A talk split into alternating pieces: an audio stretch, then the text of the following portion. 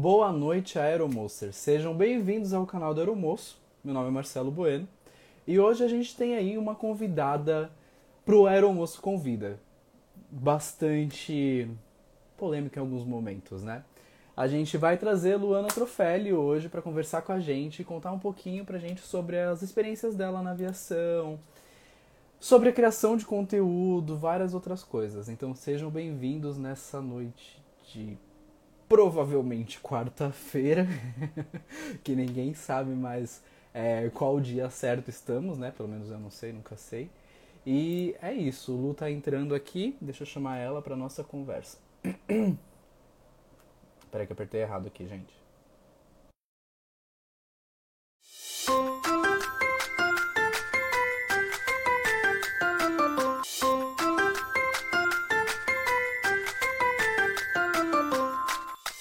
A Lu tá entrando.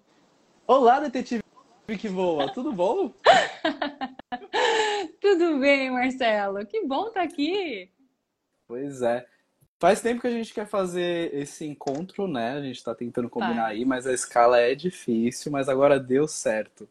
É, vamos lá, antes da gente começar, fala um pouquinho de você, assim, bem geral, porque a gente vai entrar todos esses tópicos, né? Mas idade, aquelas coisas de apresentação de seleção, né? Vamos fazer uma apresentação para a seleção, Exatamente. então, vamos. É isso aí. Pois muito bem, eu sou Luana Trofelli, eu sou a dona criadora do canal Gente que Voa, também sou comissária de voo, já vou faz uns 14 aninhos aí.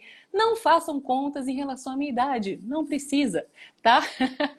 É, já estou um bom tempo fazendo isso, voei tanto na Qatar Airways, depois um tempinho na Etihad, agora eu vou aqui na nossa amada Laranjinha, certo? E continuo, continuo pelos ares, continuo criando conteúdo aqui para vocês.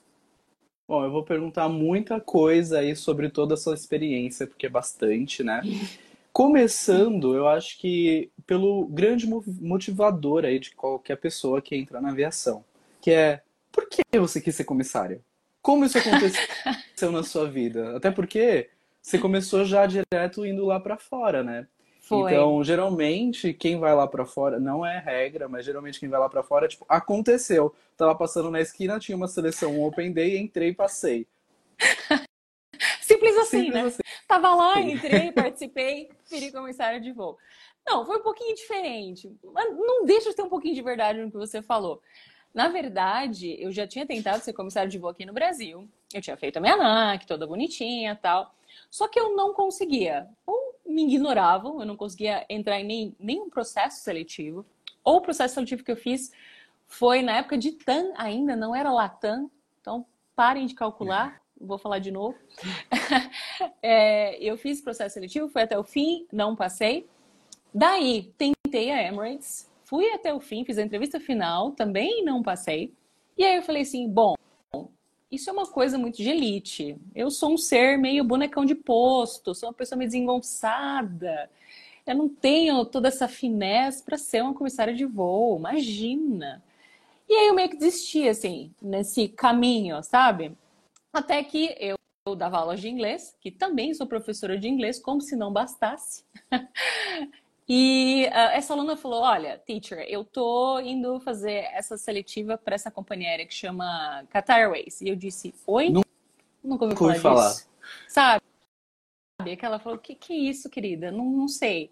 Ela falou: Não, vamos comigo tal. Como eu morava muito longe, eu tive que dormir em São Paulo para poder estar tá cedo nesse processo seletivo, né? Aí fui fazer o processo seletivo tal, e no fim, passei. Foi isso, gente. Basicamente foi isso, assim. Passei por tudo isso e foi contratado pela Qatar. E antes de acontecer essa história aí, por que, que você escolheu fazer o curso? Que, como você já conhecia alguém na aviação, alguma coisa assim? Outra situação de estava passando, vi uma porta e entrei. Basicamente isso. É, eu estava numa atribuição de aulas, porque eu sou formada mesmo em letras. Eu estava numa atribuição de aulas para professores de português, numa escola. Enfim, todo mundo recebeu essas aulas e eu não recebi, porque eu era de uma pontuação meio nova, vamos dizer assim, uhum. que funciona, né, para atribuição de aulas. E eu falei, poxa, cara, eu vou ter que ir lá pro cafundó do Judas para conseguir aula. E tava cabisbaixa, meu Deus, o mundo é horrível. Cruzei com uma antiga colega minha de escola, ela olhou para mim e falou assim: Olha, você sabe que você tem uma vibe de comissária de voo? Você devia tentar. Eu fiz um curso aqui nessa escola, me deu o cartão da escola. Eu falei: Para, né? Luana, não, né, querida? Imagina. Olha Nunca tinha nem pensado no é, assunto. Não, e olha esses seres fantásticos que a gente via nos filmes e na TV. E eu falei, não. Mas eu sou muito curiosa. Daí, quando eu recebi esse cartão, eu falei, quer saber? Deixa eu ver essa escola aí. Deixa eu ver como é que é esse negócio aí, cara. Vou, vou lá ver, vou lá ver. Peguei lá o trenzão, fui ver, assinei lá, já paguei o curso. Eu falei, quer saber? É isso, gente. Vamos fazer. Pelo menos tenho mais uma coisinha aqui pro meu currículo, né? Quem sabe? Corta é. para 14 anos depois, né? Conhecimento nunca é demais, né? E tudo tem um começo. É. Bom, legal. Então, essa vontade surgiu aí meio que sem querer. Foi. Total, total sem querer. Caiu assim no meu Durante... colo. Você falou bastante aí que nesse começo você já dava aula e tal, e que isso foi meio que aconteceu por conta das aulas também, né? Que essa oportunidade apareceu, é, porque você descobriu esse universo por conta disso. Mas nesse meio tempo, eu digo, nesses 14 anos aí de voo, parou de dar aula ou sempre deu aula no, junto, assim? Teve um hiato, que foi a época que eu fui uh, para os Emirados Árabes e que fui para o Catar também. Porque eu não tinha tempo mesmo. Eu tinha oito folgas, né? Tanto nas duas companhias aí, essas oito folgas. Eu tinha o lance do fuso também, que era muito complicado. Eu falei, não dá para continuar com os alunos, como é que eu vou fazer com o fuso dos alunos do Brasil e tal. E nessa eu parei. Entendi. Aí eu voltei a fazer isso uh, no comecinho da pandemia. Eu falei, eu tô em casa, tô com os horários. Por que não? Vamos voltar. Por que não? Vamos ganhar o dinheirinho? Vamos. Entendi. É, bom, você fez seleção para três companhias diferentes em três países diferentes.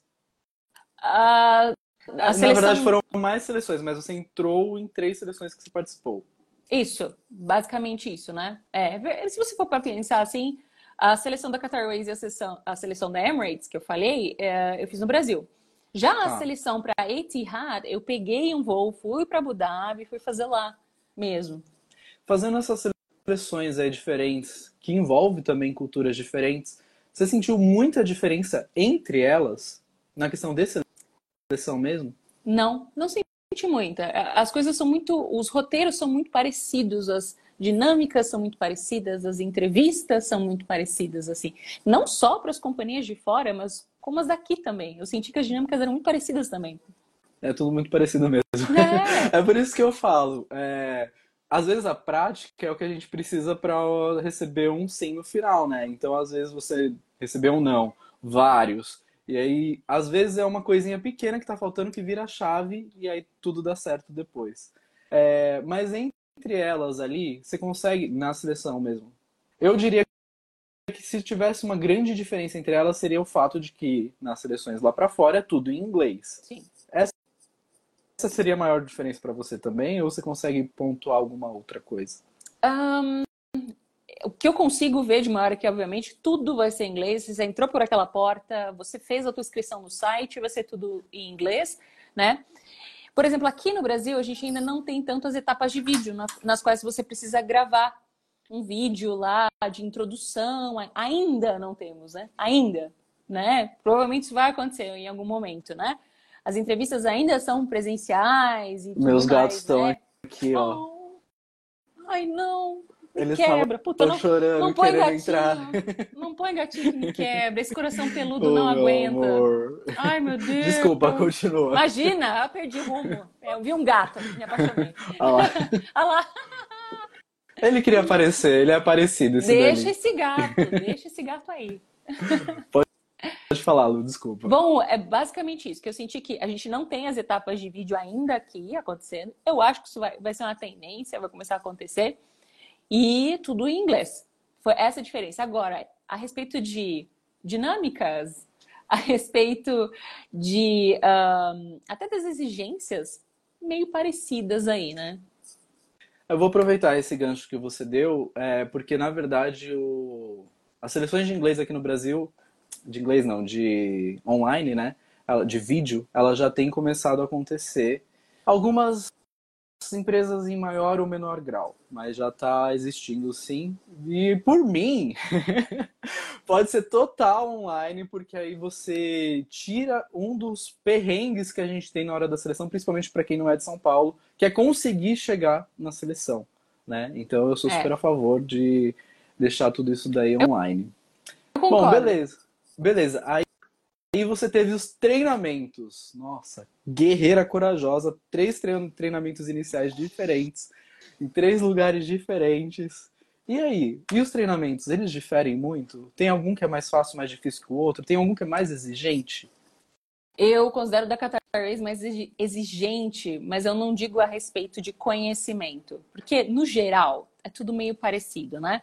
Agora, a gente está falando em questão que a gente tem mais aeronaves para estudar. Tá. A gente está falando uma frota de Airbus e uma, uma frota de Boeing, vamos dizer aí. Né? E aí as, os que diferem, o 320, o 319, o 321, o 340, 330, enfim. Então você tem vários aviões para estudar, né? E várias provas para fazer, que você não faz uma prova no geral, né? De tipo, olha, vamos falar sobre aviões. Uhum. Não. você vai falar sobre um específico, né?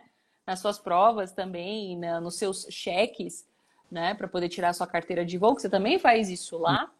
Uhum. Mas eu acho que foi em relação às regras. Eu tinha muita regra de convívio, eu tinha muita regra também de como me postar, do jeito que eu tinha que falar, e tudo era muito novo. E eu não estava acostumada ainda com essa coisa rígida que eles têm lá fora, né? Aqui Aqui do Brasil. Que você não achou rígido? Eu achei. Essa questão de não é que eu não achei... postura, eu digo. É, eu não, não é que eu não achei rígido, mas eu acho que era uma coisa. Aqui no Brasil eu sinto que é assim: tipo, olha, todo mundo é adulto, vocês sabem o que vocês têm que fazer, não precisa ficar falando, não é mesmo? Eu gosto dessa atitude daqui, de tipo, ó, estamos lidando com gente adulta, vocês estão contratados, vocês sabem como é que funciona, então vamos respeitar aqui? Ótimo, é assim, sabe? É, tinha que ser assim mesmo, mas eu entendo que a diferença de cultura acaba influenciando muito em cima disso, né? Inclusive, a gente estava falando meio que no treinamento que você sentiu mais de diferente, mas inclusive, já que já puxou essa pauta, é, na questão de requisitos não, de regras a serem seguidas, e aí? Qual que é mais. Onde você sentiu mais complicação nesse sentido? Cara, sem dúvida foi a Qatar Airways. Foi um negócio assim incrível. Porque você tem uma apresentação linda e falam muito de, ah, sim, nós temos regras de convivência, mas é só para a segurança de vocês e tal. Isso foi naquela época, tá? Não estou dizendo que ainda seja assim o briefing. Uhum. Mas acredito que seja um pouquinho, vamos dizer assim. e, e você tem aquilo lá, ok, temos regras de convivência, isso aqui é para nossa segurança e tal, mas. E aí você começa a entender que você meio que está vivendo na companhia 24 horas por dia. Né? Deixa de ser um pouquinho saudável. Você tem um horário controlado que se entra, que você sai da sua acomodação, sabe? Tudo é reportado pela tua segurança, todo mundo tem que assinar quando entra, quando sai. É uma coisa meio sempre esquisita. vigiada. Sempre, o tempo todo. Ah, eu tô doente, eu não posso receber uma visita. Porque, tecnicamente, eu não posso fazer nada quando eu tô doente. Ah, é, se eu tiver de minimum rest, que são as 12 horas antes do meu voo, eu tinha que estar em casa. Eu tinha duas horas só para poder sair, ah, para você poder passar no mercado, deixar suas coisas na lavanderia. É. Passou disso, era reportado também, enfim, sabe? Nesse tempo aí criando conteúdo da internet, para a internet, eu acabei já ouvindo muitas coisas. e algumas perguntarei, algumas acho que são mito, algumas são verdades, algumas eu acho absurdo, como por exemplo, é verdade que folga conta mesmo no pernoite? Bom, eu não sei como é que estão as coisas agora. Na minha época, é, ela contava sim. Então vamos dizer que você tivesse dois dias inativos que a gente fala ali, sei lá, em Copenhagen. Você uhum. tinha lá esses dois dias podiam contar como folga ah, dentro da sua escala 100. Inaceitável. Eu acho isso é? inaceitável, um absurdo. É, era, eu, eu, lembro de fazer as contas e falar, ué, mas aqui tem aqui só tem sete, não tem oito, o que está acontecendo? Aí quando me explicaram, eu falei, não, mas isso aqui também conta com folga. Eu falei, ah, o quê? O quê? Meu Deus! não tô nem em casa, como eu tô de folga? Exato, tô... essas coisas que você vai aprendendo enquanto você voa lá, não são coisas que estão explícitas, porque Obviamente você tem que ter o manual, obviamente você tem a regulamentação deles lá, mas você lê inteiro quando você começa? Não lê direito. Mesmo que leia, absorve algumas coisas só na prática. Não, só depois que você começa a fazer quando você fala minimum red mais 12 menos 4 menos 3, meu Deus, meu Deus. Aí você vai entendendo, sabe? Eu tenho uma pergunta é, quanto a, sei lá, ao dia a dia do trabalho mesmo.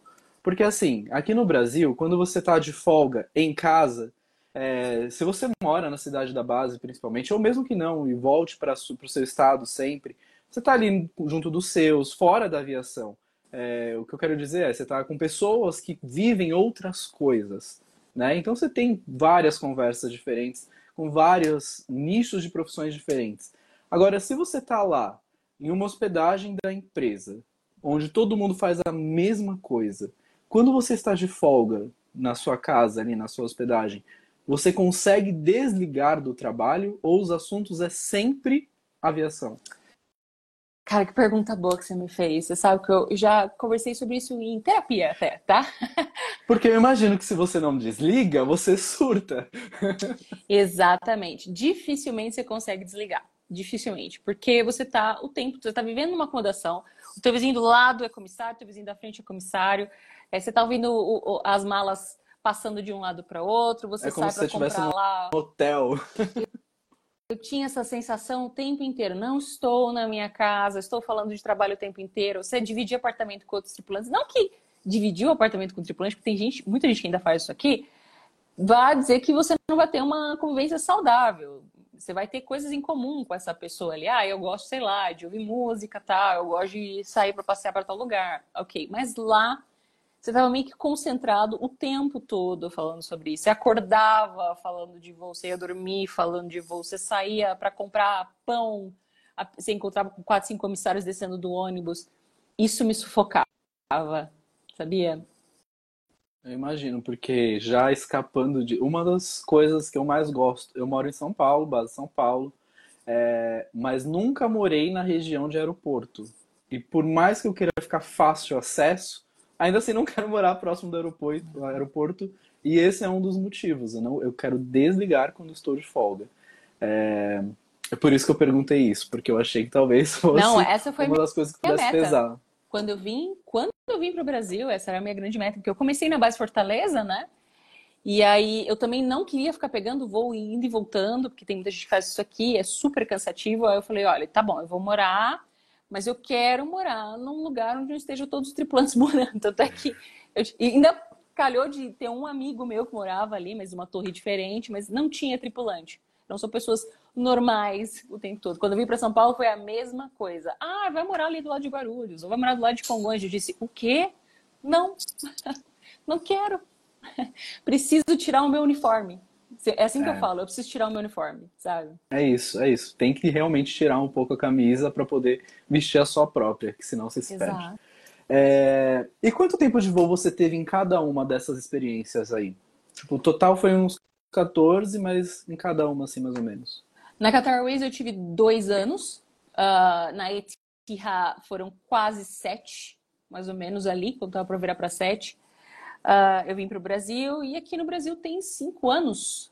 É isso? Caraca, mais ou menos. Como, Quase cinco anos. Como corre, como voa. Passa rápido. É impressionante. Nossa maior experiência, então, foi na Etihad. É... Foi. E de estar tá lá nesses sete anos, eu imagino que você deve ter presenciado várias coisas. E a minha pergunta agora é um pouco saudosista. Sente falta de alguma coisa? Eu sinto falta dos meus pernoites internacionais.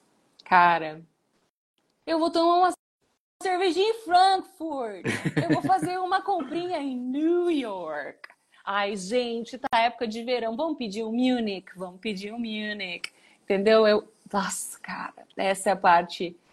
E eu sinto um pouco de falta, por incrível que pareça, de trabalhar na classe executiva, cara. Eu era muito boa no, no, no management de galley dessa parte, assim, que era meio louca, mas eu era muito boa nisso. Tihad também contava a folga como pernoite? Quer dizer, pernoite como folga? Não. Não, eles não contavam, eles não, eles não faziam isso, graças a Deus. Porque já, já era pouca folga. Uh! Oito folgas. Oito folguinhas. Cravadas. É, é, essa é uma mudança. A gente também tinha oito folgas aqui na nossa regulamentação, e essa foi uma mudança na regulamentação de 2017. Gente, estou trazendo informações, porque é o que eu tenho para trazer. em 2017, é, teve aí o aumento para nove folgas regulamentares. Porém, por convenção coletiva, temos dez folgas regulamentares. Amém. Eu ouvi um amém? Amém. Amém. Duas folgas a mais já fazem muita diferença. Mas, ok, tendo oito folgas, por ser voos internacionais e ainda seguindo regras da IATA, eu acredito que você tinha grandes períodos de descanso. Sim, tinha, tinha. A gente tinha grandes períodos de descanso e a gente tinha muito também. Os grandes períodos eram quando a gente ia fazer os ultralongos, uhum. vamos dizer assim. Você precisava ter para regulamentação, meio que o, o, lance da aclimatação. Tá. Vocês já devem ter falar disso ali, mas a gente precisava de 48 horas antes, meio que 48 horas depois, para o teu voo se acostumar com uh, o lance do fuso horário, que é matador. Meu Deus! o que, que é um fuso? Esses períodos de descanso longos acabava compensando as poucas folgas? Às vezes sim, e às vezes não. Cara, isso dependia muito de como a tua escala estava moldada ali, sabe? Porque às vezes você tinha isso, você tinha umas 36 horas ali depois de fazer o Melbourne, e o teu corpo ainda não se acostumou. Às vezes você passava 24 horas daquelas 36 dormindo e, e, tentando se acostumar de novo para depois você fazer num fuso completamente contrário, sabe? Então, às vezes ajudava, às vezes não dava para aproveitar coisa nenhuma, porque você estava morto, você precisava dormir, sabe? Eu entendo esse lance de sentir falta desses voos pela conta, por conta dos pernoites, mas então em contrapartida, e voando no Brasil? Porque aí você teve essa experiência de voar numa, numa empresa lá de fora, voos internacionais, voos longos, pernoites internacionais, e aqui voando nacionalmente. Qual que é o lado positivo disso que lá fora não tem? Eu tô em casa. É outra coisa. A gente, a gente vai ficando mais velho, a gente vai tendo umas outras prioridades na vida da gente. Vou dizer assim, tá? E a minha foi quando eu cheguei num patamar da minha vida que eu queria parar em algum lugar quando eu terminasse de voar. E eu queria, eu queria voltar para casa quando eu terminasse. E eu nunca tive essa sensação por ali, apesar de ter bons amigos ali em volta comigo. Cheguei a morar com gente muito legal, mas eu nunca me sentia em casa. Precisava parar. Quando eu vim para o Brasil foi com essa intenção. Eu preciso parar e eu preciso encontrar a minha casa. Então, para mim, mesmo tendo uma semana de voo assim, meu Deus, seis dias de escala pesadona, quatro pernas, 12 horas de descanso, meu Deus, eu vou morrer. Mas o que acontece? Eu tenho toda aquela expectativa no finalzinho de tipo, ah, mas eu vou para Minha casa. Cama, meu espaço. Mas eu vou para casa agora, que delícia. Tá a minha caminha, o meu cheirinho, sabe? Tá da minha comida, sabe? Enfim, isso que me faz muito feliz aqui. E também o lance de eu conseguir flexibilizar isso. Eu não conseguia flexibilizar muito isso lá. Eu consigo flexibilizar isso mais aqui. Como assim? A gente consegue, vamos dizer assim, você prática, a gente pede a folga e olha só, a gente ganha. Que loucura! Tenho que perguntar, pedir a folga e não ganhava? Imagina, acontecia direto, amor. Acontecia direto. A gente vivia naquela coisa do vai sair a escala e o estômago até doía, que a gente falava, vai, será que vai sair aquela folga que eu pedi? Meu Deus! E menino, às vezes não saía. Cara, tinha uma coisa muito bizarra que a gente assim, aquela coisa de fazer borbulhar de raiva, que era, você tinha o teu as suas férias, o teu leave, né? Então, ele começava de tal dia tal. E a gente podia pedir o string até de quatro dias de folga juntos. Era o máximo que a gente podia pedir. O que, que a gente espertinho às vezes fazia? Pedia as quatro folgas antes e pedia as quatro folgas no final. Caramba, assim a gente consegue oito folgas ali. Pois eu vou te dizer o que acontecia com o comissário. Ele pedia, ele ganhava três folgas, um bate-volta, e aí começava a série dele. É. Era aquela assim, oh não! É. quê? Não adiantava ter ganhado as três folgas antes. Eu tinha o bate-volta ali no meio. E a gente não podia trocar voo por folga. Então não, não podia trocar voo não por podia. folga. Eu, eu buguei um pouquinho tentando trazer esse raciocínio. Tipo, que? Por que não podia? Não dava, não dava, não, dava, não tinha aquela coisa de ligar pra escala e falou, cara, faz favor pra mim, eu faço favor por você, por favor, nunca te pedi nada, senhor, eu precisava tanto dessa folga, o que, que eu posso. Não tinha, não tinha essa conversa. Então, como eu digo, eu consigo ser mais flexível aqui, sim, do que eu era lá, vamos dizer assim. Nossa, mesmo a gente tendo aí bastante coisa que acaba atrapalhando, né? A regulamentação, ela acaba batendo muito, deixa algumas coisas bem engessadas, uhum. bem rígidas, mas chocado, chocado. Bom, é, nesse tempo, 14 anos, você já deve ter tido muitas experiências interessantes. E todo mundo adora ouvir história. Tipo o cafezinho perfeito. Mas é, tem alguma outra história, assim, alguma coisa que te marcou muito? E pode ser ter sido aqui também, que você carrega isso pra, com você para fora da aviação? Não precisa ser uma situação que aconteceu, tipo, no voo em específico, mas alguma aprendizagem, alguma coisa que você aprendeu que você carrega para a vida? Cara, é você vai fazer uma das perguntas mais difíceis. A gente aprende tanta coisa e a gente vê tanta coisa que chegaram aqui, a gente meio fica assim. Sabe ver era meio que white noise? Uhum. Você fica tipo, ah tá. Nossa, fulano acabou de cair, quebrar a perna, se esfolar inteiro. Você fala, nossa, é, aconteceu mesmo. Eu... Que loucura. É, é, é meu sim. Deus, caramba. Ah, que coisa. Eu acho, assim, que o, o você trabalhar com culturas diferentes é a coisa mais doida que eu acho que me transformou como pessoa, sabe? De eu entender. Cara, é tão louco de você entender que, sei lá, você fazer isso pode ser muito ofensivo fora. E é coisa que você só aprende quando você tá convivendo. Então, acho que eu vou dizer, talvez essa história seja mais engraçada ali. Quem que você ofendeu com joinha? É, a gente tinha o lance da positive clearance, que é o mesmo que a gente tem quando a gente vai abrir a porta. O que, que no Brasil os caras fazem? Eles fazem o um ok, ó, na janelinha. Ah, tá tudo bom. Bate, dá, bate na portinha, faz ok, aí você fala, você sabe que você pode abrir, que já tá lá o finger, né, encaixado bonitinho. Só que eu tava no Irã. Eu tava fazendo voo para Tehran e, e nessa nesse bate volta tal e vai, não sei o que, e eu ainda acostumadíssima a dar os meus joinhas tal. Cara, o cara botou a mão assim, desse jeito, na janelinha, botou pra a mão. É e eu fiquei assim. Para. E eu fiquei assim, não é pra abrir? ah, então não é pra abrir. Ai, uma... ele vai me chamar. Daqui a pouco, pera. De nada. Daqui a pouco vem alguém me liga muito puto. Oh, escuta, mas o que, que acontece se você não tá abrindo essa porta? Que a gente já fez o aviso de portas, o cara já deu o sinal, você não abre a porta. Mas, mas ele não mas enfim, ele não deu sinal de abrir a porta, o que está acontecendo tal. Falei, tá bom, então dá o sinal ali para ele que você vai abrir a porta. Fui lá e fiz isso. Que você devolve o sinal, né? Alguém faz isso e eu fiz isso. Cara, no que eu abri a porta, esse cara lá pra cima de mim, eu assim, o que está acontecendo aqui? Eu não sei. E, e, meu, eu era jovem, comecei a entrar em pânico, a lágrima escorre, meu Deus, o que, que eu fiz? Vou perder meu emprego. Ai, senhor. Com muita calma, tava uma outra menina que me explicou. Ela falou: escuta, isso aqui é extremamente ofensivo, você não pode usar esse sinal, e te mostrar o dedo do meio. E eu assim, cara, como é que eu vou saber isso? E aí são várias histórias mini culturais, assim, essa é só uma dessas por exemplo, o lance de você aprender a apontar assim. Uhum. Você não aponta mais assim, você apontar assim. Você entende que por oriental isso aqui é extremamente ofensivo. Não pode apontar o dedo diretamente. Tipo, ah, é lá, na esquerda, na direita. Foram coisas que meio que moldaram, assim. Tem coisas que eu ainda faço, mas eu tô no Brasil e não precisa, sabe? Assim você nunca mais faz agora, né? Você já, opa!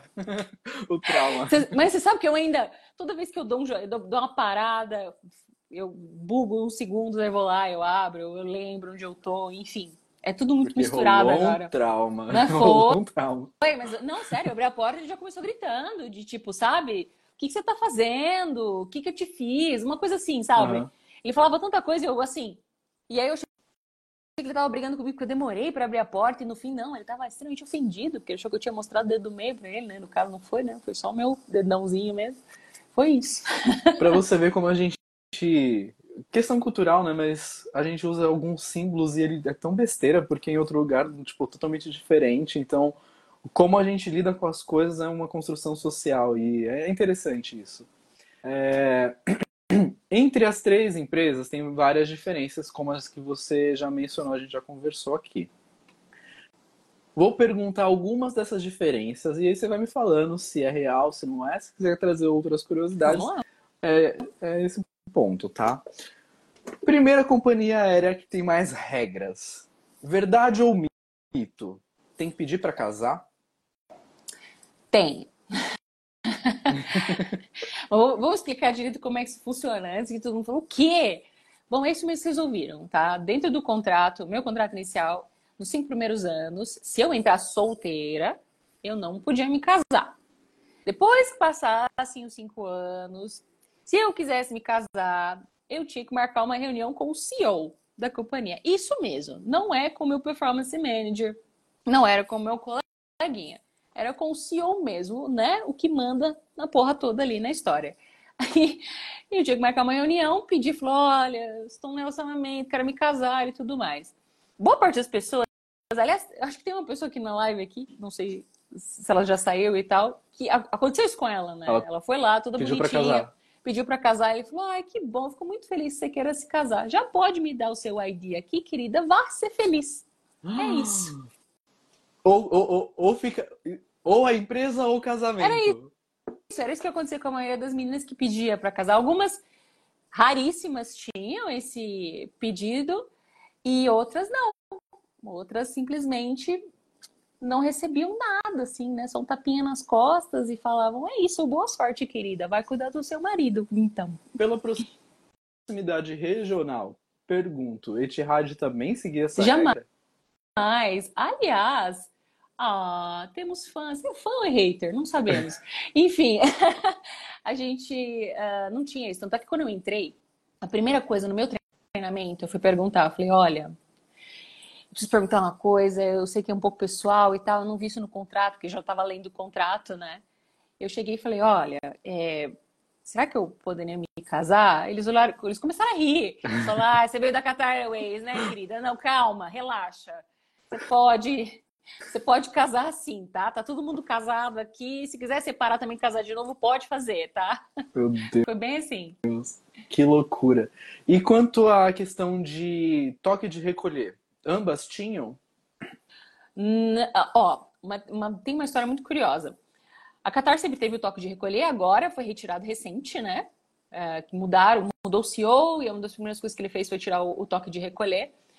Quando eu entrei para a Etihad, uh, durante o nosso treinamento, a gente não tinha o toque de recolher. Até que aconteceu um incidente com uma das meninas da minha turma, que saiu e se perdeu e não voltou mais, e chegou atrasada, e foi aquele vucu-vucu, aquela loucura. E aí eles colocaram um toque de recolher para o treinamento, tá? Hum. Isso já não existe mais, mas assim, teve um toque de recolher só na época do treinamento, que era para garantir que as pessoas estivessem estudando em casa, né? Que é bom, é bom você estar tá em casa estudando, não é mesmo? Quanto à questão. Esqueci que eu ia perguntar. Qual delas te deu mais trabalho aí em questão de aviões que você tinha que aprender? Hum, eu acho que as duas, porque eu tinha muita coisa. Era muita coisa. Eu estudava muita coisa para aprender, assim. Aqui a gente só tem uma aeronave, né? Então, achei mais simples, apesar de ter ainda muita coisa ali, então são várias páginas de, de manual. Mas lá eu tinha as várias páginas de manual e eu tinha cada coisa específica para cada aeronave. Você tinha lá horn, valves, e você tinha, cada uma tinha uma coisa diferente. Então chegava uma hora que cruzava as informações. E você falava, meu Deus, virou uma grande sopa de letrinhas na minha cabeça, preciso descansar. E quanto à questão regional, tipo, da moradia mesmo? É, morar no Catar era tranquilo? Morar em Abu Dhabi era tranquilo? Tipo. Sim. Eu digo, a quesito de segurança era muito seguro, assim, sabe? Eu não digo tanto a nível de mulher, vamos dizer assim. Eu acho que na época que eu morei no Catar, era uma época assim que a gente andava na rua, a gente era meio que seguida, assim, sabe? E eu morava perto do, de um suco muito famoso que quê? tinha um suco que é tipo um mercado gigantesco que eles chamam lá. E eu morava ali perto e era uma, ele é um grande cartão postal ali que tem em Doha. Todo mundo que vai visitar Doha vai visitar esse lugar, é muito legal, que é o suco Wakif que chamava. E a gente ia andando até lá. A gente falava, pô, mas estamos aqui uma quadra. vamos caminhando, né? E a gente era seguida e os homens chamavam a gente e não dava para andar no táxi também sozinha, também era meio perigoso e tal. Eu acho que nesse quesito, para uma mulher sozinha, talvez não seja tão seguro. Então, você, você tem que estar com alguém ali, de confiança e tal, para fazer as suas coisas. Mas a nível de, tipo, vou andar duas da manhã com a minha carteira meu celular andando felizmente, sim, você consegue fazer isso, né? Coisa que aqui em São Paulo não recomendo para ninguém andar com o celular ali, né? Uh, a gente sabe que aí as três companhias têm diferenças grandes em questão de contrato. Tanto é que aqui é CLT. Então a gente segue CLT mais a nossa regulamentação. Lá é contrato mesmo. Eu imagino que nas duas sejam contratos de três anos. Sim. Que renova automaticamente. É, você recebe um e-mail dizendo que você tem que ir lá assinar a última, a última página do seu novo contrato, no caso, né? Que aí você não vê ele inteiro. Tá. Mas enfim, você recebe a última página, assina lá, ah, e não vamos. Quebra de contrato CLT a gente sabe como funciona. Tem aquela questão do aviso prévio, 30 dias, é, multa, sem multa, etc. Para o contrato aí de três anos, caso você quisesse sair antes, existia multa, te cobravam alguma coisa? Ou se eles te mandam embora, eles te pagam uma multa, assim como a CLT aqui? Hum, legal. Bom, quando a gente entrava na Qatar Airways, a gente tinha uma coisa que chamava meio bound, que era um valor, vamos dizer ali, que ele era diluído durante dois anos, que era meio que os custos que você tinha com o tripulante, que era desde o treinamento dele até o uniforme, até as malas, né? Todos esses gastos que você tinha iniciais aí com ele, esse investimento que você fez o tripulante meio que apagando depois ali, diluidinho, em parcelinhas, dentro do salário dele que ele ia recebendo durante dois anos. Se eu quisesse sair antes desses dois anos, eu ia pagar o que estava faltando, certo? E nisso é, você podia pagar uma multa ou não, dependendo do tempo que você ia sair. Agora, uh, as novas, os novos contratos da Etihad, né? Na, na, minha época também de, de Etihad, você também tinha em seis meses, se você saísse, que era o mês que o tempo, mais ou menos o tempo do, do você fazer o teu treinamento e fazer teus voos iniciais, uh, você também podia pagar uma multa. Agora, se não me engano, ainda tá assim. Você tem esse bound aí de seis meses a um ano, que você não pode é, quebrar o teu contrato, senão você vai pagar uma multinha. Agora, passado isso, o que acontece? Lembra aquela história que a gente tem meio que um FGTS, né? Uhum. Lá eles têm mais ou menos isso. Você vai juntando um valor a cada mês ali, a esse seu contrato, e eles vão fazer esse cálculo final. Então, sei, sei lá, fiquei os seis anos. Lá nas fazem... duas. Nas duas. É, é, fiz tá. o cálculo uh, final, é esse o, o dinheirinho ali, como se fosse um bônus, um prêmio, pelo determinado tempo que você ficou ali. E é mais ou menos isso como funciona. Então, se você não, se eles querem quebrar o teu contrato, não tem nada com eles. Se você quebra o contrato antes de um determinado tempo, aí você vai pagar uma multinha. Nessa alguma que... coisa assim. questão de rotatividade, em qual dos três países você acha que existe maior rotatividade? E ainda completando a pergunta, de qual lado? Do lado do funcionário ou do lado do empregador? Quem que causa maior rotatividade? Tipo, ali é, tem muito mais demissão. Ali tem muita mais gente querendo sair. Cara, é... por observação, né? É porque a gente não tem dados. É, isso eu ia falar. A gente não tem dados específicos, mas vamos dizer o que eu observava e o que eu ainda observo, né? Porque eu tenho, conheço pessoas que estão lá ainda, que sim, que é a Qatar Airways, e olha que curioso, são dos dois lados. Qatar Airways, ela, ela não, não tem muito do lance do vamos conversar e ver o porquê que você fez isso de errado. Para determinadas coisas que você faz, é pum, demissão, acabou. Né? É? E também do lado do tripulante, porque é aquilo, nós não sabemos direito como funciona até a gente começar a voar lá, até a gente começar a entender como é que funcionavam as regras. E aí, quando você chega, você fala, cara, isso aqui não é para mim. E por isso que você tem o pessoal indo embora mais rápido, né? E por isso que você tem tanta rotatividade. Essa coisa de perguntar, nossa, mas eles fazem tanto processo seletivo, meu Deus, como eles estão crescendo. Não é exatamente assim, gente. Na verdade, é que saiu muita gente para poder entrar, né? Ou seja, tá tendo contratação por conta de rotatividade bastante é, também. Calma, é um segura um pouco teu coração. Não é, não é tão assim do jeito que estão fazendo o advertising aí, né? Qual que tem menos rotatividade? Cara. Por observação eu, também. Assim, das de fora, das de fora, eu vou dizer que a Etihad, né? E até a Emirates tem uma galera que fica bastante tempo ali, as regras de convivência são mais suaves, né? O nível também das pessoas com que você vai trabalhar, o ambiente de trabalho é um pouquinho mais gostoso de se trabalhar. Mas, se eu for comparar com aqui no Brasil, é, definitivamente é o Brasil, cara. Gente, tem gente, você vai estar voando com gente que tá ali na segunda aposentadoria, Marcelo. É isso. É, o Brasil, a galera não aposenta. Tipo, não, não, não. sai. É, eles vão falar, é. não vou sair. Vocês vão ter que me tirar daqui. Tem gente que continua. Por que será? Será que, Sabe é porque a gente volta para casa? Um, você levantou um ponto maravilhoso. E o outro é que a gente tem uma, a gente tem benefícios dentro desse, desse emprego aqui que fazem com que a gente dure mais tempo. Estava tendo essa discussão hoje de manhã com o meu noivo dele. Ele falou: não, mas por que, que é, o pessoal nos Estados Unidos, cara, eu vou com comissários que são bem mais velhos e tal. Eu falei: é, porque eles têm um é, bom se pacote no Brasil a galera não sai, nos Estados Unidos, então. Tem um bom pacote de benefícios, né? Além dos benefícios para a gente poder voar e tudo mais, a gente está falando de um emprego que meio que é seguro dentro da CLT, meio que a gente consegue também conversar a respeito das regulamentações. A gente, é um, um emprego que tem sindicato também, uhum. né? Coisa que não tem lá fora. Então, por isso que a gente consegue ficar mais tempo aqui, né? A gente é meio que protegido, né? Aspas, aspas, aspas. Nem sempre. Fazendo essas lives e conhecendo a aviação em diversos lugares do mundo, pra gente, né, pra comissários, o único lugar que eu fiz caraca, que inveja, quero, foi realmente a galera que voa nos Estados Unidos. Tenho vontade de morar lá? Não. Não. Mas tenho vontade de ter a vida de quem voa lá, tipo, na profissão? Porra, sim. Sim. Porque. Falei um palavrão aqui. Ah, mas eu já, reto. eu já falei dois, gente. Deal with é. it. Vocês vão ter que lidar com isso.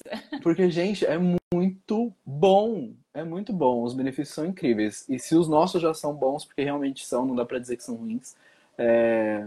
Bom, dá para dizer que são ruins se a gente comparar com, os, é. com quem vamos não, não vamos comparar tanto assim, pra gente não ficar hum, chateado. Mas assim, mas, no geral, se a gente olhar todas as empresas do mundo, eh, no Brasil, as empresas do Brasil, independente dos problemas é, que aparecem, que são financeiros, que são várias reclamações, muitas coisas, né, gente? Nunca ninguém tá, tá todo mundo feliz. Mas tem muita coisa boa também, né? Ah, amigo, comissário fala palavrão, você não sabia? A gente a gente tá sem uniforme. Deixa eu informar para você. Somos pessoas normais, tá bom? A gente toma cafezinho de manhã, a gente corre pelo parque, a gente fala palavrão, a gente toma umas cachaça na folga, né? O comissário é uma pessoa. Ah, que é, louco isso. Pois é, inclusive tem muita gente que abusa de cachaça, gente. Cuidado Cuida... depois que entra na aviação. Gente, não, isso é um pouquinho, tá? É na sua folguinha, Porque... quietinho, na calma, e toma água junto, tá bom? Aproveitar esse gancho que foi trazido, porque é, muita gente idealiza a profissão, acha que é a profissão dos sonhos e tal, e, e acha que é um estilo de vida e tal, não deixa de ser, mas não é totalmente. E nessa idealização acaba rolando muita frustração quando vê a realidade. Então a pessoa realmente se perde, muita gente acaba entrando em drogas e álcool por conta disso, Sim. porque pira o cabeção assim que entra, começa a voar e vê a pressão que é e que é totalmente diferente do que estava pensando, imaginando e sonhando. É... O que, que você diria para essas pessoas? Porque acontece, né? Tipo, o que, que você diria para essas pessoas que querem entrar na aviação e estão idealizando pra caramba? Tipo, pra, sabe, um wake-up call. Vem cá, me abraça, Marcelo. Ó, é o seguinte nós, eu tô falando por mim, tô falando por você e outras pessoas também estão fazendo material legal. A gente está fazendo isso justamente para desmistificar como funciona a vida de um comissário, como que são as horas de voo, como esse trabalho é difícil, como ele é pesado, como nós somos pessoas normais. A gente está trazendo isso para humanizar o máximo possível o comissário. Porque o que acontece é essa decepção que faz as pessoas ou caírem na, na cachaça, nas drogas, ou ficarem deprimidas. é justamente você idealizar tanto uma coisa, colocar tanto num pedestal ali, achar tão fantástico, que quando você chega e vive ela na realidade, você tá tão decepcionado, você, poxa, mas eu não, eu não tenho tempo de sair, ver meus amigos, mas, mas poxa, eu não ganhei o voo que eu queria, mas, mas poxa, a escala tá pedindo para eu esticar, não, mas mas, pô, eu, mas o passageiro gritou comigo? Como assim? Mas o meu cabelo não tá legal, minha pele não tá legal, meu Deus, tô tomando pouca água, tô dormindo pouco. É assim. É assim que funciona. Né? E a minha dica para essas pessoas é, primeiro, de tudo, da vida. Vão buscar e entender como se funciona na realidade para não se decepcionarem. E número dois, que é o meu dinheiro mais bem gasto da vida. Façam terapia. Que delícia! Que delícia. Aí você vai entender que aquela pessoa que te tratou mal ou aquela situação que correu com você não é culpa sua, é deles. Eles que lidem com isso, Eu... não é mesmo? Tô vendo algumas perguntas aí no chat, gente. Eu vou chegar é... nesses pontos, tá? eu tô vendo. eu quero muito saber também. É... Entre essas três empresas, quais foram as motivações para trocar de empresa, né? Porque você foi mudando aí entre as empresas. O que te motivou aí de uma para outra? Olha, eu vou te contar uma história que ah, ninguém sabe ainda. Do, do porquê que eu saí da Qatar Airways para poder entrar na Etihad. Olha, informação inédita. pois é, a verdade é que quando eu estava na Qatar Airways, eu comecei a namorar um outro tripulante ali. E a gente não estava conseguindo viver uma vida de casal normal. Ou seja, que é dormir às vezes na casa do teu namorado, que ele também era tripulante, né? Às vezes sair e voltar, o horário que quisesse. A gente não estava conseguindo viver isso. E chegou num ponto e falou: Cara, queremos viver uma vida de casal. Melhor, queremos morar juntos. Só que era impossível ali, né? Que isso é meio considerado crime lá naquela época. Casar, talvez a gente queira, talvez não, mas eu vou lá, não fiz cinco anos de contrato ainda, não vai adiantar nada. Falei, o que, que a gente faz? Aí ele me disse, ele falou, Lu, essa companhia aqui, a Etihad, eu disse, o que, que é? nunca falou nessa também? Como? Foi igualzinho. Ó, é aqui em Abu Dhabi, você consegue pegar um voo ali, que é meio que uma ponte aérea, assim, tipo uns 45 minutos. Você pega um voo, faz lá e tal, por que, que você não aplica? Eu falei, eu. Ele falou, eu apliquei, vamos tentar. Quem sabe os dois não, né, não vão para lá. Aí eu assim, cara, vamos. Resumo da obra, eu, eu passei ele não. Mas... e aí eu fui para Itihá, e eu gostei muito de trabalhar lá também. E aí não tinham todas as regras ali pesadonas, né? De não poder casar, de ter horário para voltar para casa. Aí você já fez, nossa, foi... nossa, a aviação pode ser diferente. Aí foi, cara, foi o primeiro baque que eu tive de tipo assim, cara, eu acho que o que eu tava vendo não tava muito certo, não. Tá, tá esquisito isso aqui. Porque eu não tinha. Lembrem-se que eu não voei antes. Então, para mim, a ideia de aviação era aquela que eu tinha da Qatar Airways. E aí eu fui entendendo ali. Quando eu, eu fui para Abu Dhabi, Fiquei lá os meus bons anos em Abu Dhabi. Só que aí o que aconteceu? Eu comecei a entrar naquele nível de falar, cara, mas isso aqui também não tá certo para mim agora. Eu não posso morar onde eu quero morar, eu não posso uh, receber as minhas visitas aqui também, porque tinha as regras da acomodação, uhum. tá? É, eu, eu consigo ver minha família uma vez no ano só, não tá muito legal isso. E eu fui ficando mais velha, e as coisas começaram a me irritar ali nesse ponto. E aí eu senti dentro do meu coração, veio aquele ponto que eu falei, acho que acabou essa história aqui. Também estava sentindo no meu corpo, porque eu estava beirando um, burnout. Um burnout. Tava beirando um Ai, burnout. Tá, e aquela coisa de cai cabelo, você começa a perder muito peso, o que está acontecendo comigo, o que, que foi, e faz exames e não sei o quê. E é realmente isso. Eu estava, eu estava beirando o burnout, burnout. E eu falei, cara, eu tô beirando burnout, tô sentindo que eu preciso começar um capítulo na minha vida. Não vou renovar meu contrato, é isso. Não vou renovar, não renovei, saí de forma super amigável, sabe? E, e muito triste também, porque eu tava deixando uns amigos muito bons para trás ali, minha, minha família que eu tinha construído. Mas eu vim pra cá. E eu vim pra cá e eu falei assim, cara, eu acho que eu não vou voar, não, cara. Deixa. Ah, ah. Chega. Que, ah, Acho que não deu, sei. fechei. Acho que já deu, assim, acho que eu não vou voar mais, não. Mas eu fui ficando em casa, eu fui ficando aquele comichão e eu falei, cara, tá faltando uma coisa na minha vida? Não sei. Ai, tá estranho. Tá. Olhava a mala ali em cima do meu guarda-roupa, eu falava, caramba, cara, eu acho que eu preciso voar, acho que eu preciso voar. Aí vim, apliquei para nossa querida laranjinha. Mas eu tava muito naquela, porque eu tinha aplicado para eu tinha aplicado para Bianca e eu fiz o processo seletivo deles. E eu levei uma invertida no meu processo seletivo de tipo, cara, essa aviação de lá que você viveu não é essa aviação daqui, quem que você acha que você é? Uma coisa mais ou menos assim, sabe? E aí eu fiquei meio com medo, porque eu achei, falei, cara, às vezes não vão querer me pegar para trabalhar por eu ter tido essa experiência e talvez tenha sido diferente. Fiquei assim, muita coisa na minha cabeça. Foi a hora que eu consultei mentores, que não eram lá muito bons mentores, não é mesmo? Que diziam que a minha experiência não valia de nada. fica, fica, fica o shade, né? Aí para a pessoa. E nessa eu apliquei para laranjinha, achando também que não ia passar. Esse que é um grande detalhe. Todas as que eu apliquei, todas elas eu achei que não ia passar, tá? E passei. Foi a mesma coisa que aconteceu com a nossa querida laranjinha. Estou aqui. E é isso, gente, voando. basicamente. Voando. É... Às vezes umas invertidas a gente não entende, né? Mas às vezes elas são benéficas pra gente. Amém. Imagina hoje a gente sabendo o resultado aí da Bianca, que fechou, né? Bianca Brasil, para quem não sabe, faliu. É, então o pessoal que estava lá. Cara, eu desviei, eu desviei multa. dessa bala. Pois é. Que, impre... que sorte que foi a minha. Falência nunca é interessante, gente.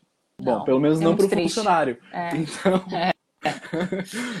então, assim, bom, é... Já que a gente já entrou, já trouxeram aí, e eu também quero saber, este conteúdo investigativo, Luquita da galera, que trouxe aí todo esse bafafá para todo mundo, todo mundo quis saber e tal. O que te motivou, primeiro, o que te motivou a criar o, o conteúdo, o canal e teremos mais de Luquita da galera? Olha só, vocês, seus bandos de curiosos já vêm até com a minha com a minha fofoca aceito. Bom, vamos lá. Como é que começou o lance do conteúdo investigativo? Ele foi por acidente, gente. Tá? Não foi nada hiperplanejado, como tem muitas pessoas que né, montam essas teorias na cabeça de vocês. Gente, foi muito simples. Eu estava montando o canal. A gente já tinha vários roteiros prontos para isso. Que a intenção do canal era que era ser informativo para essas pessoas que a gente citou lá um pouquinho antes, que não entendem como é que funciona tanto a vida do comissário como o processo seletivo em si. Que tem uma ideia assim completamente, sei lá, equivocada ou fantástica, enfim, em cima disso. Então eu falei, vou criar conteúdo para isso. Obviamente me inspirei muito no Aeromoço. Vocês conhecem? Gente boníssima. E... me inspirei muito nisso. Eu falei, cara, eu vou criar uns conteúdos legais também. Vou falar da minha experiência lá fora. Vou contar para as pessoas como é que funciona. Basicamente isso. Só que o que aconteceu? Eu precisava estudar as pessoas que faziam esse tipo de conteúdo para entender o, como é que elas se comunicavam com esses comissários, porque eu nunca tinha feito isso. Então eu fui começar a seguir muita, muito mentor, também fui seguir muita gente que criava conteúdo para isso. E eu comecei a assistir muita coisa, falei, nossa, cara, isso aqui é muito legal. Nossa, isso aqui também é. Falei, nossa, olha como essa pessoa fala, nossa, olha como essa pessoa se expressa, que legal. E fui, fui assistindo, fui assistindo, fui assistindo. Só que teve umas coisas que eu comecei a assistir e eu fiquei assim, pera, peraí, que eu acho que isso aqui não tá certo. Aí eu comecei a assistir outra coisa e eu, não, mas gente, isso não, não tá certo também não. E eu falei, não, mas isso não existe. E fui assistindo mais, porque isso que acontece com o curioso. Quando você vê um negócio, você fala assim, não tô satisfeita, preciso ver mais. E eu continuava, continuava assistindo tal. E aí o que acontece? Eu tava assistindo as lives de uma pessoa e aparecia o Luquita da galera. Nosso famoso Luquita da galera. E ele começou a. Ele ou ela, ou elo, não sabemos, né? ou, sa ou sabemos, não sei. Enfim, a gente começou a, a ver muitas informações ali que ele passava e eu parei e falei, cara, eu trabalhei lá, isso não existe. Mas vamos dar corda, vamos dar corda. E eu continuei assistindo, eu assistindo, fui seguir Luquita. Falei, deixa eu ver.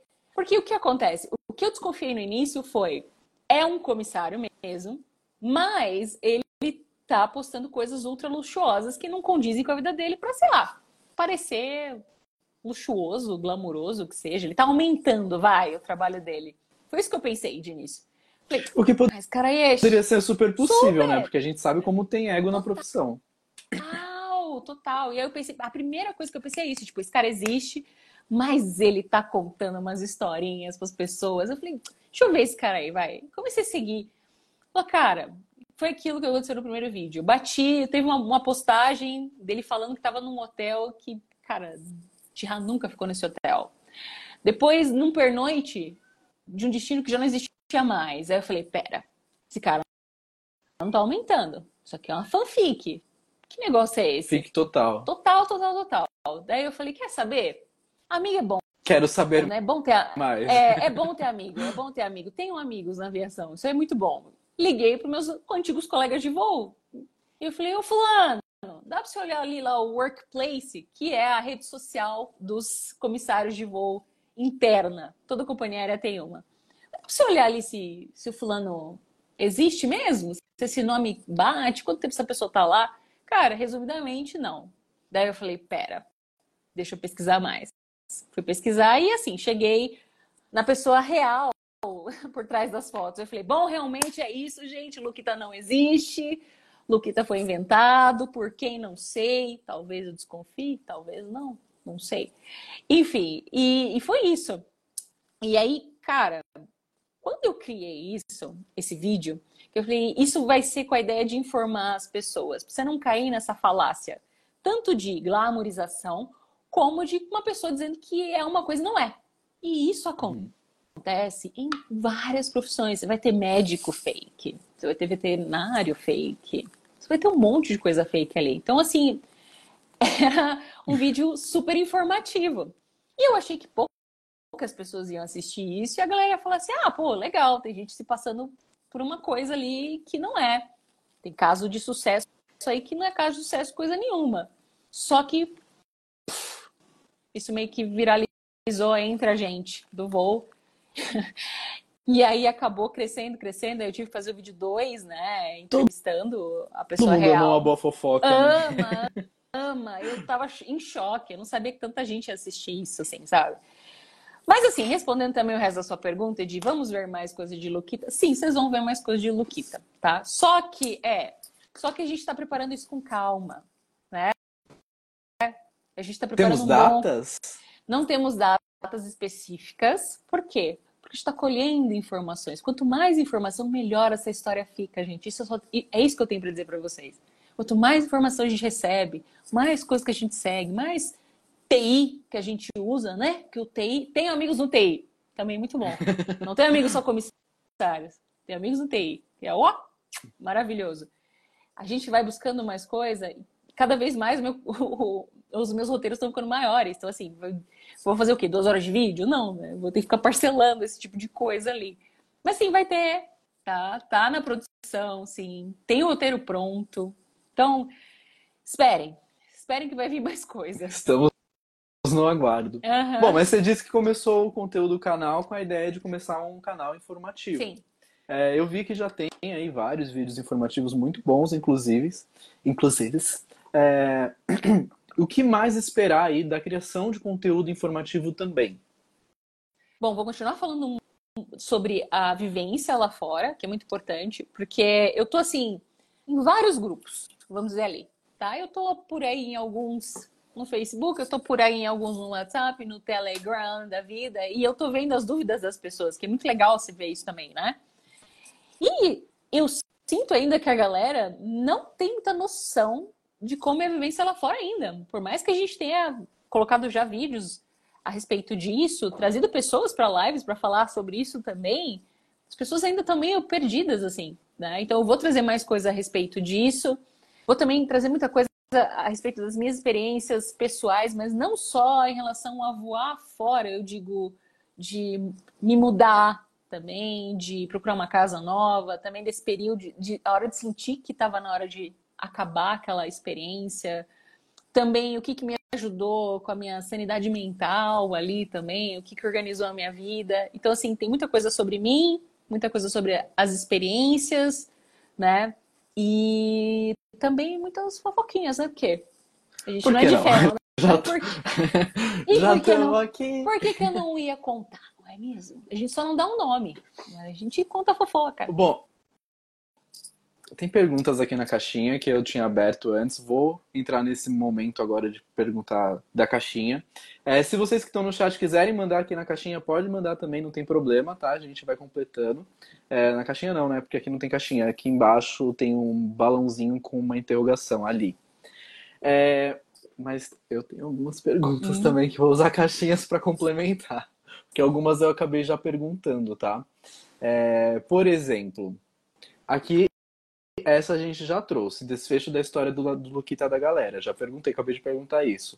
Mas o que eu quero saber é, temos histórias diferentes de Luquita da galera? Outras histórias aí que, sei lá, nossa detetive que voa descobriu alguma coisa, outras histórias. Podemos esperar mais histórias? eu abri uma caixa de Pandora com isso. Porque as pessoas começaram a me mandar muita coisa.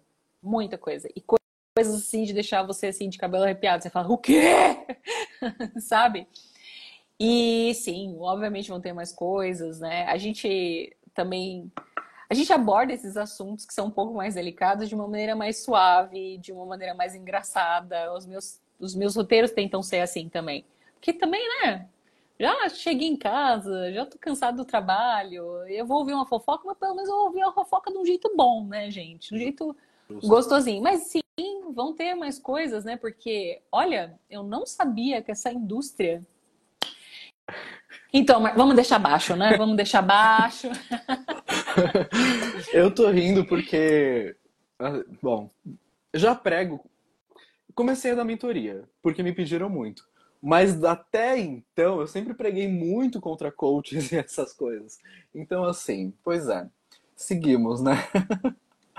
é, como se destacar com a concorrência? Como você fez aí já três vezes, né?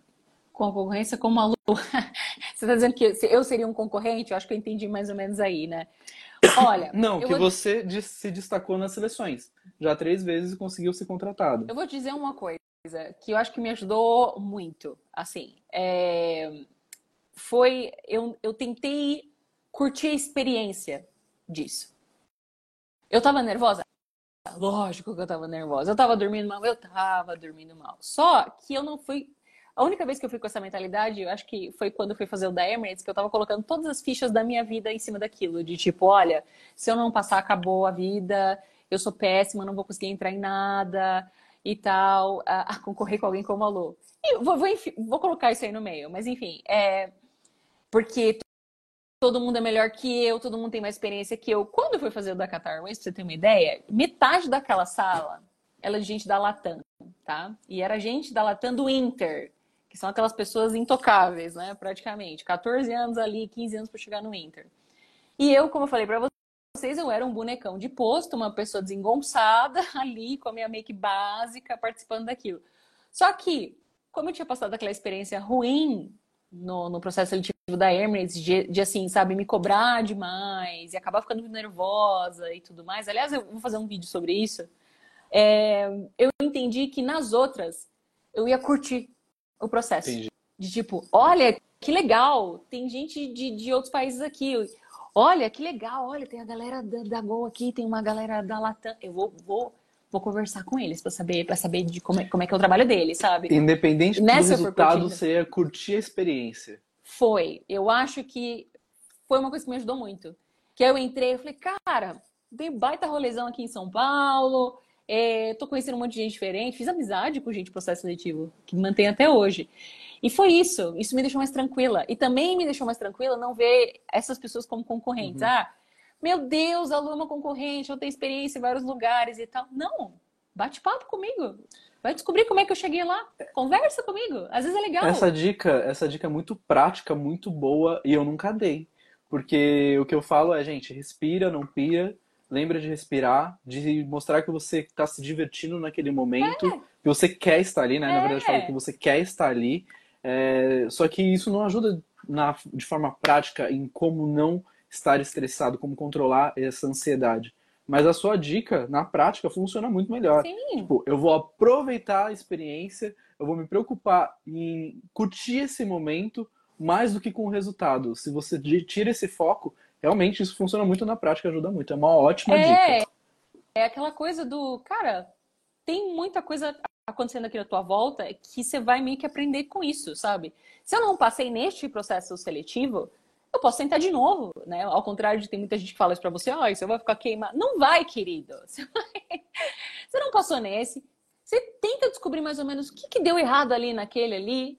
Aí tem gente que fala, ah, mas ninguém te dá o um feedback. Meu, às vezes você sabe. Você sabe uma coisa, outra que você fez errada. Você faz, você sabe uma hora que se ninguém te dá, é, se você ninguém te dá o feedback, talvez terapia seja uma boa ideia. Porque se você tá se achando o último biscoito da, da do, último, a última bolacha do pacote, do pacote. e não enxerga nenhum problema na sua própria seleção, não enxerga como você poderia ter sido melhor, talvez o problema já esteja começando aí. Exato, cara. E também aconteceu comigo o contrário, de eu achar que eu era a coisa mais inferior do universo ali, que todos eram melhores do que eu. Terapia. E não é. Exato, terapia, muito obrigada.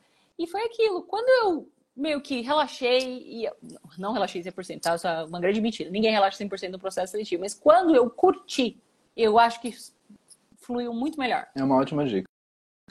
Eu espero que vocês tenham pego essa dica, hein, galera? é, voar no BR faz alguma diferença no processo seletivo quanto a de uma companhia internacional? A gente meio que já falou sobre isso, né, sobre os processos seletivos, mas o processo seletivo é, no Brasil é muito diferente de para as empresas internacionais? Olha, você entrar com uma experiência de voo, pode ser que conte para o teu currículo, pode ser que não. Por quê? Depende do que a companhia está esperando naquele momento, no que ela quer. Então você vai ter fases das companhias que vão contratar pessoas que querem pessoas completamente frescas ali, né? De pessoas que nem sequer têm a sua NAC nem nada, não têm experiência com aviação, são muito novas, 21, 22 anos, e eles vão querer esse tipo de galera. Aí, você ter voado ou não, não vai ser um grande diferencial para você. Mas vão ter épocas que eles querem pessoas com mais experiência, ou mais maduras, né? Ou que têm uma vivência dentro do voo. Então aí sim vai contar. Ou seja, isso um, é relativo ao que eles estão buscando na época. Tá, essa eu, eu vou trazer uma última pergunta aqui, tá? É, eu vou ler diferente do que está escrito, só para deixar registrado diferente do que está escrito, tá?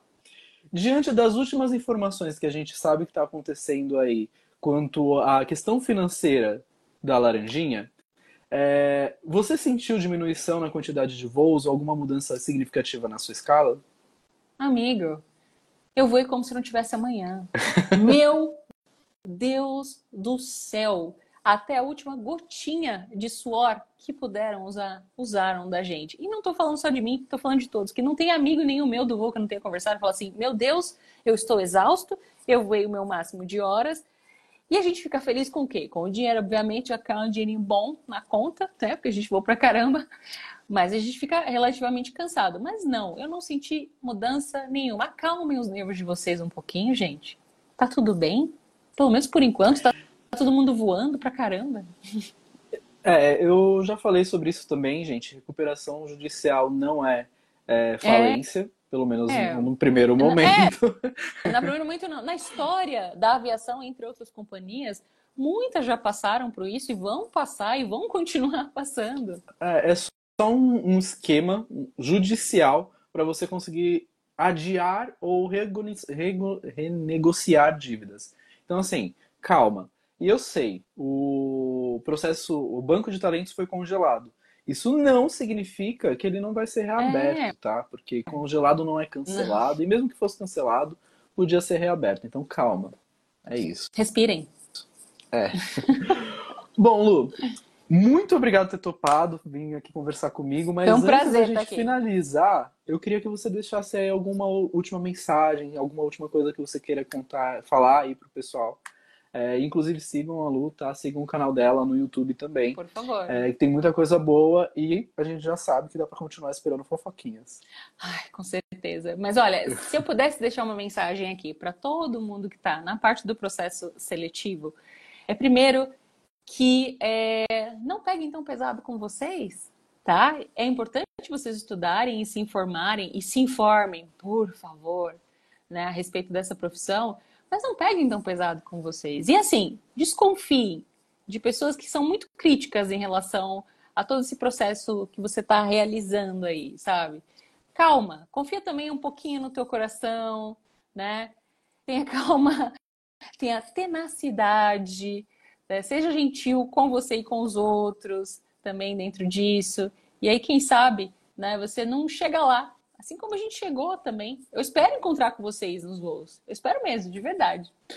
Vou aproveitar essa mensagem da Lu e completar com uma minha. Cuidado com frases feitas de coaches no, no oh. geral, coach de vida. Porque eu amo essas frases, tá? Eu vou deixar bem claro que eu uso. Mas tomem cuidado, porque frases do tipo estudar para um dia poder falar faço parte, frases como essa, ou estudar enquanto os outros se divertem, para um dia me divertir enquanto os outros estudam, isso nunca vai não ser vai, real. Tá? Não vai, não vai. Gente, vai ter dia que você não vai estudar porque você está muito cansado, quer focar em outras coisas. Vai ter dia que você vai falar, eu não quero mais fazer isso. Vai ter dia que você vai falar, eu sou péssimo mesmo, eu não vou voar, vou fazer outra coisa, sabe? Vai, vão ter todos esses dias. E sabe o que é muito legal e curioso? Não sei se vocês repararam, fica a dica aqui para vocês, tá? É, as pessoas que estão realizando os processos seletivos, né, os recrutadores, eles já estão de olho nessas pessoas que têm frase pronta ou que estudaram as entrevistas e que meio que estão respondendo de maneira robótica, respondendo tudo igual. Esse pessoal já está ciente disso. Eles querem pessoas reais. Sabe? Reais que nem a gente, que quando tá sem uniforme, às vezes falam um palavrão. Então, eles querem pessoas assim. As pessoas que gostem do que estão fazendo, que sejam extremamente profissionais, mas que sejam pessoas reais, gente. Aliás, nada melhor do que uma pessoa real, uma pessoa que tem as suas flaws, ou seja, os seus defeitos também, para poder é, humanizar o atendimento. Eu acho que vocês entenderam muito, isso ainda. Isso é muito interessante. Frases certas. Ah, eu tenho que dar essa resposta para essa pergunta. É, frases certas. Eu estudei frases esse roteiro, é decoradas. é isso. É, Não, realmente para. cuidado. Isso tem sido o maior motivo de reprovação é... em seleção e não só nas brasileiras, todas, em todas elas. Todas elas, todos que eu tenho acompanhado. Calma, gente, não tem um roteiro para isso. Ai, mas eu não sei o que, que é bom, o que é ruim em mim, o que, o que eu posso trabalhar. Uau, temos a terapia para isso, não é mesmo? então, assim, dá, dá para investir o um dinheiro, talvez, num, numa boa mentoria? Boa!